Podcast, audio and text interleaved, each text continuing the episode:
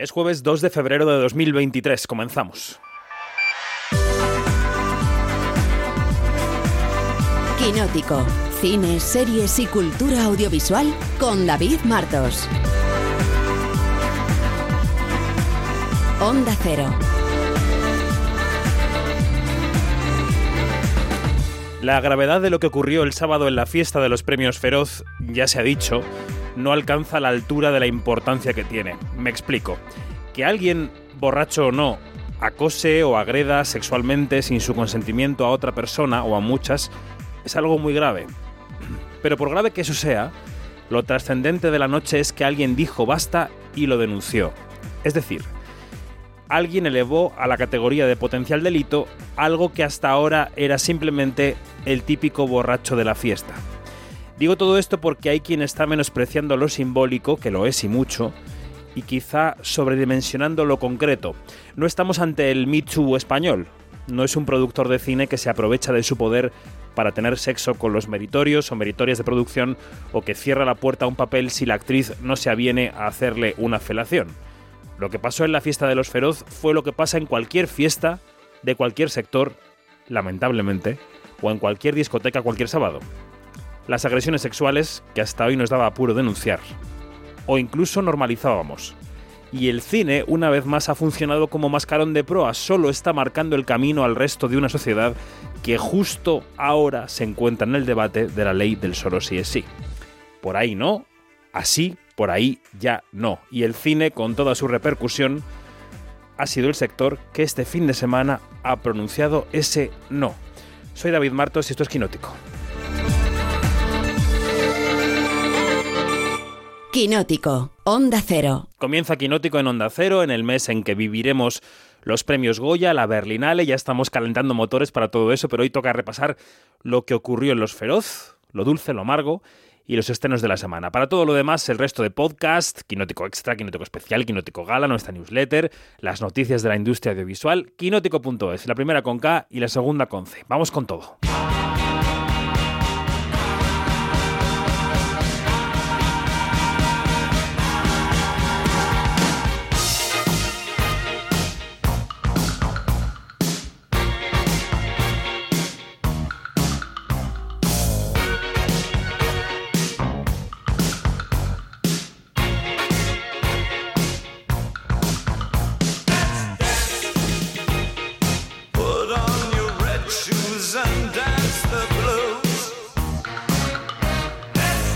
Esta canción, Let's Dance, fue la que acompañó el sábado al monólogo de Bob Pop en los premios Feroz.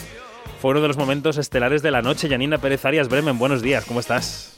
Muy, muy, ¿qué tal? Bien, Aquí bailando, bailando. te imaginaba escuchando la portada que hemos hecho hace un momento y no sé muy bien qué cara estabas poniendo. Pero bueno, luego te preguntaré. Eh, sí, por favor. Vaya gala, ¿eh? Con todo lo bueno y con todo lo terrible que ha pasado después. Vaya, vaya gala. ¿Viste la ceremonia, Iñaki Mayora? Buenos días. Buenos días. He visto la ceremonia en diferido, porque no pude verla el sábado por la noche, pero la he visto en diferido. Bueno, muy bien. Pues hagamos un breve repaso de la gala. Luego llegaremos a lo de la portada. Primero el palmarés. Asbesta se confirmó una vez más como película ganadora de otra gala de premios este año. Ganó los Forqué, ha ganado los Feroz. Está enfilada a ganar los Goya, eso es así. Em, la mejor dirección, en cambio, fue para Alcarrás, con Carla Simón. El mejor guion fue para Lauda Ruiz de Azúa, con cinco lobitos. Em, el, mejor actor de reparto fue también para Asbestas, fue Luis Taera. La mejor actriz protagonista fue también para Cinco Lobitos, Laia Costa. El, em, el mejor actor protagonista fue Nacho Sánchez por Mantícora. Y la mejor actriz de reparto por Cinco Lobitos fue una emocionada Susi Sánchez, que se acordó de este señor. Y me gustaría, eh, me gustaría ofrecer este premio a, mi último maestro, a mi último director, eh, un hombre muy creativo que ha dejado un legado extraordinario a toda una generación, Agustí Villaronga. Un momento emocionante al comienzo de la gala. Hablemos también de los premios de series. Ahora os pregunto un poco por el global. ¿eh? En series ganó La Ruta, mejor drama, mejor guion, actriz Claudia Salas. Mejor comedia fue No me gusta conducir, que se llevó también premio para David Lorente, y para Juan Diego Boto, que contaba así como le ofreció el proyecto Borja Coveaga. Con Borja Coveaga, que ha tenido esta maravillosa idea que un día se sentó, me invitó a tomar un café y me dijo, tengo una idea buenísima, es una serie maravillosa. ¿De qué va? De un hombre que se va a sacar el carnet de conducir.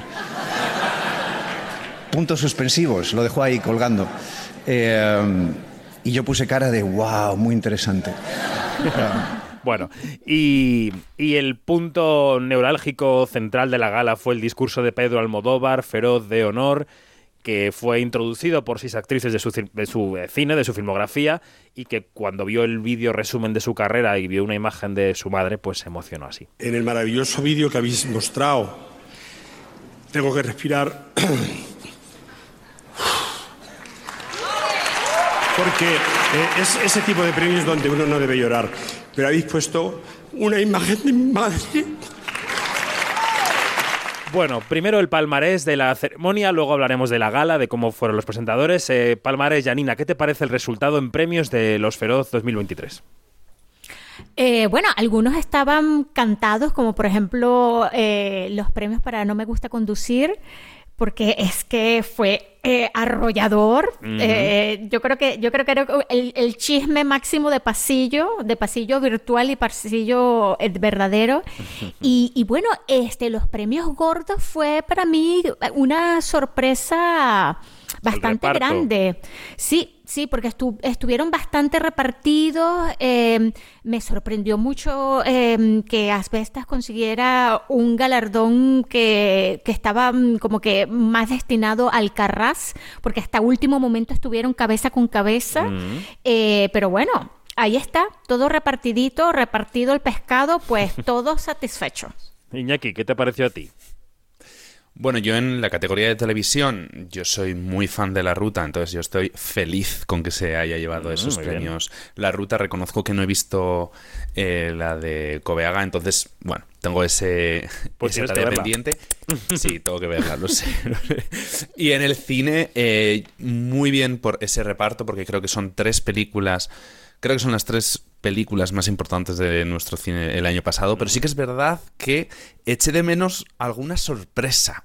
¿No? Decíais en, el, en el, podcast de repaso del, de los feroz, decíais que también, pues yo creo que era un poco sentimiento generalizado, que es pues una sorpresa de estas que digas, eh, ¿qué? que solo los, los feroz suelen, suelen tener, porque ya sabemos que los Goya no suelen hacerlo. Bueno.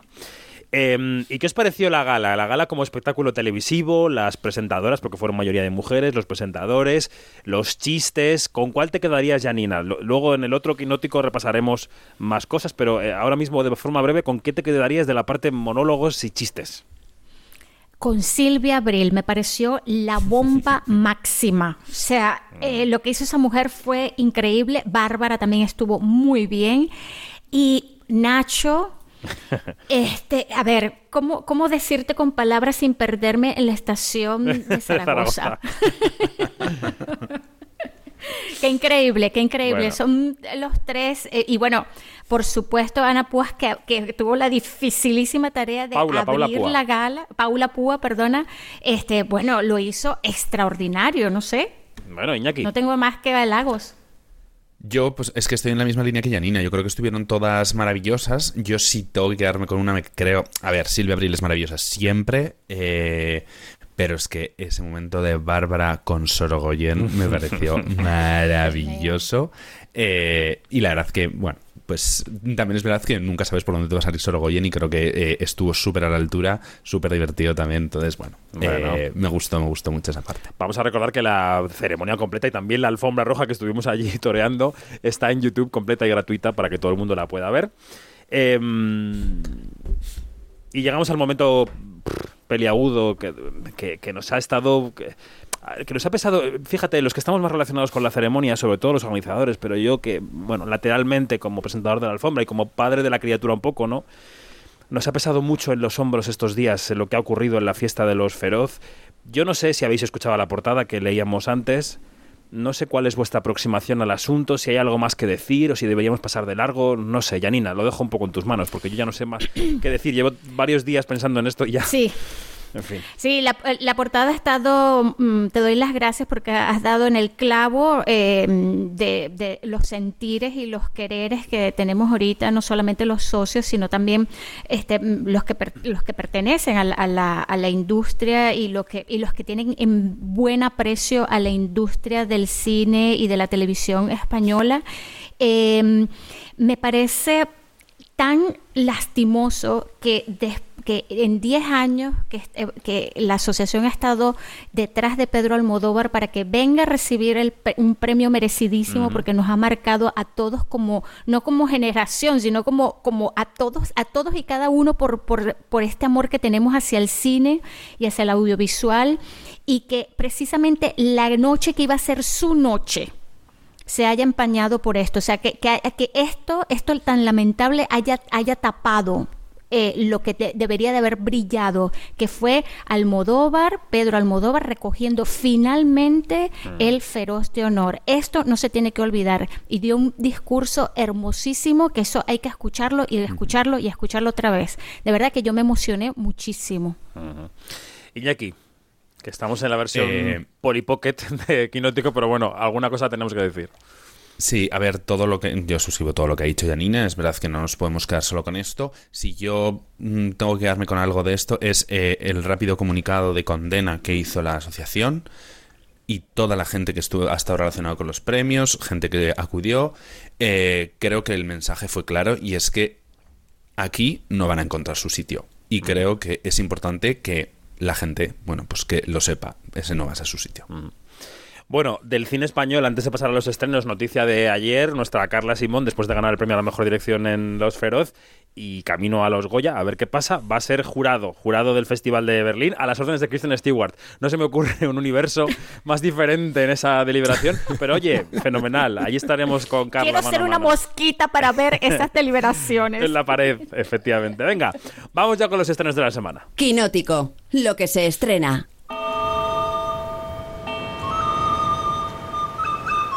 Colmson y Larry, ¿vosotros dos no erais mejores amigos? Seguimos siéndolo. No lo sois. ¿Quién lo dice? No te sientes ahí. A ver, si te he hecho algo, dime lo que te he hecho. No me has hecho nada. Es que ya no me caes bien. Pero ayer te caía bien.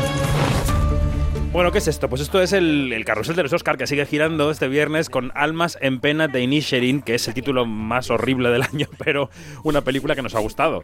Eh, peli que vimos en Venecia y por la que Colin Farrell está en plena lucha por el Oscar, Iñaki.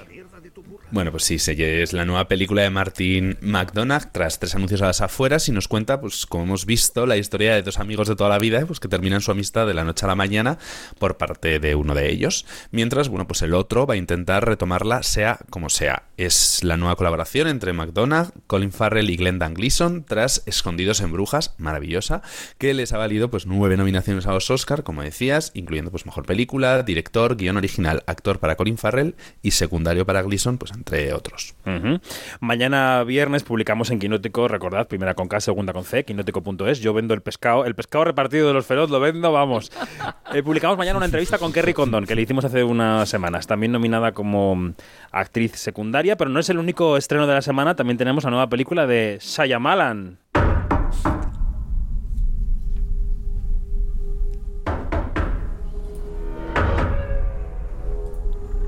Puerta inquietante. Me llamo Leonard. Encantado de conocerte, Gwen. ¿Qué haces aquí? He venido a hacerme amigo tuyo y de tus padres. Suena súper poco inquietante. ¿eh? Cuéntanos, Iñaki, que no está esta vez el maestro del terrorcillo que nos vamos a encontrar en la película. Bueno, pues vuelve Shyam- Shyamalan eh, y después de tiempo con esta película preapocalíptica, preapocalíptica en la que bueno, pues una pareja de hombres y su hija son capturados como rehenes en una casa perdida en el bosque por cuatro desconocidos que les obligan a tomar una decisión que puede cambiar el rumbo de la historia. En sus manos está creerles o no. En el reparto pues encontramos a Dave Bautista, a Jonathan Groff o a Rupert Green que repite más con el director después de Servant. Repartazo, ¿eh? De la película, la verdad. Yo no soy nada de terror, pero a lo mejor me dejo caer. A ver, a ver, a ver. Esta semana también llega uno de los grandes nombres del cine español, Carlos Saura, incombustible, a sus más de 90 años. El grafite es una forma, digamos, urbana de trabajar, pero los pintores siempre han trabajado en las paredes. Sí, tú también has Yo trabajado en también, paredes, ¿no? sí. Y, y en un cierto momento pensé que para hacerme independiente de la pared, la pintura era la pared. ¿Qué es esto que escuchamos, Iñaki?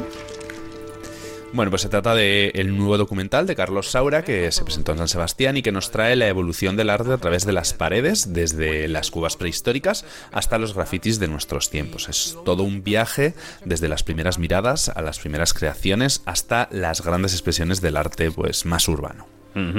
También llegan dos películas europeas que no podemos perdernos. A ver, cuéntanos, la primera, ¿cuál sería? Bueno, pues para empezar nos llega la película alemana Rabille Kurnaz contra George W. Bush, dirigida por Andreas Dresen y que fue León de Plata en Berlín el año pasado a mejor guion y a mejor interpretación principal para Meltem Kaplan. Has mezclado encarna, Venecia pues, con Berlín. El león es en Venecia, el oso es en Berlín. Perdón, el oso totalmente. Animal, animal. Eso, eso. que encarna, bueno, a Rabille Kurnaz, la protagonista, que es una mujer que luchará para liberar a su hijo de Guantánamo después de haber sido acusado de terrorismo tras el 11S. Y también, eh, como segunda película europea, nos llega a nuestros cines la película francesa de la directora y guionista Rebecca Zlotowski, que presentó esta en Venecia Esta sí. y que nos cuenta la historia de Rachel, una profesora independiente que al, en- al enamorarse de Ali se encapricha de la hija de este, con todos los problemas que esto puede acarrear. Protagoniza además la película la francesa Virginie Fira, que bueno, pues muchos la recordarán por su papel protagonista en Benedetta de Paul Verhoeven y cuyo tráiler pues suena así. Quiero conocer a Leila. No es tan obvio. Los hijos de otros a veces. Hola. Leila. ¿Cuántos años tienes? Cuatro y medio. Vaya. ¿Qué pasa, cariño? ¿No le das un besito a Rachel? ¿Por qué Rachel está siempre aquí? Quiero que se vaya. Bueno, este es el tono un poco de la película. Eh, eh, estuvimos con la directora, con Rebecca Slotowski, en el Festival de Cine Europeo de Sevilla, porque la película abría ese festival, y nos contaba que justamente había hecho la película que quería ver, por dos razones. La primera, porque hay mujeres que solo sienten la llamada de la maternidad cuando están a punto de no poder ser madres, cuando rondan los 40 y y es el caso de la protagonista de la película, y también porque quería pintar una madrastra del siglo, XXI, ¿no? Una madrastra que se alejara del arquetipo de las tradicionales.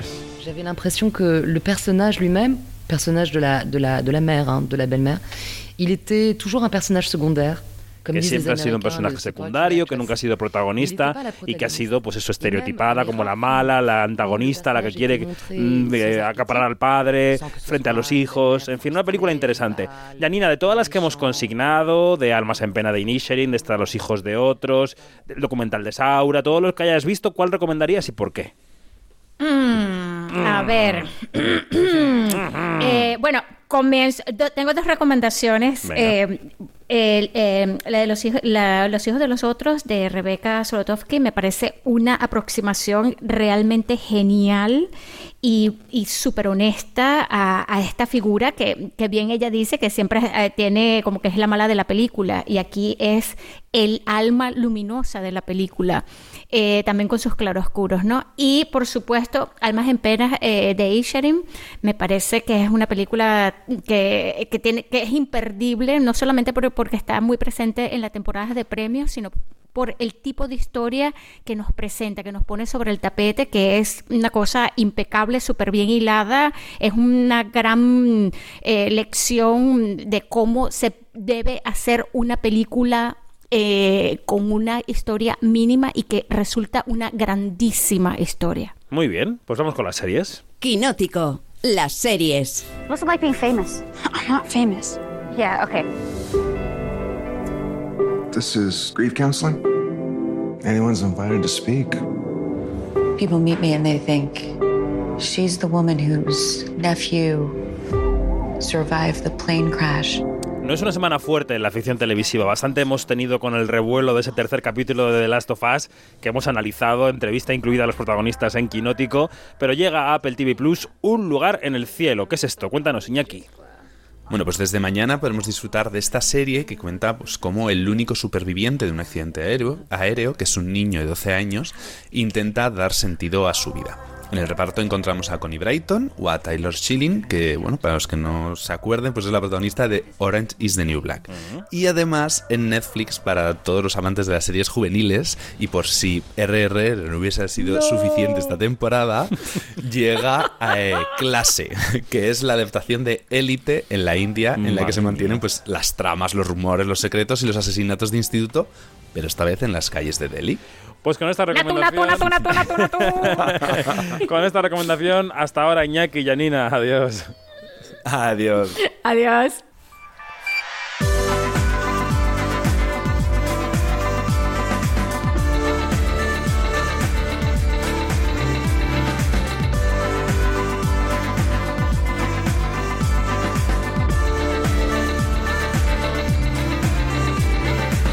Nos vamos más información en quinótico.es, primera con K, segunda con C, y en nuestras redes sociales donde somos Quinótico. Nos va a sorprender. Primera con K y segunda con C. Gracias José Luis Gómez por estar a los mandos técnicos del programa y seguimos los podcasts, la newsletter, la web, to- todo en Quinótico. Adiós.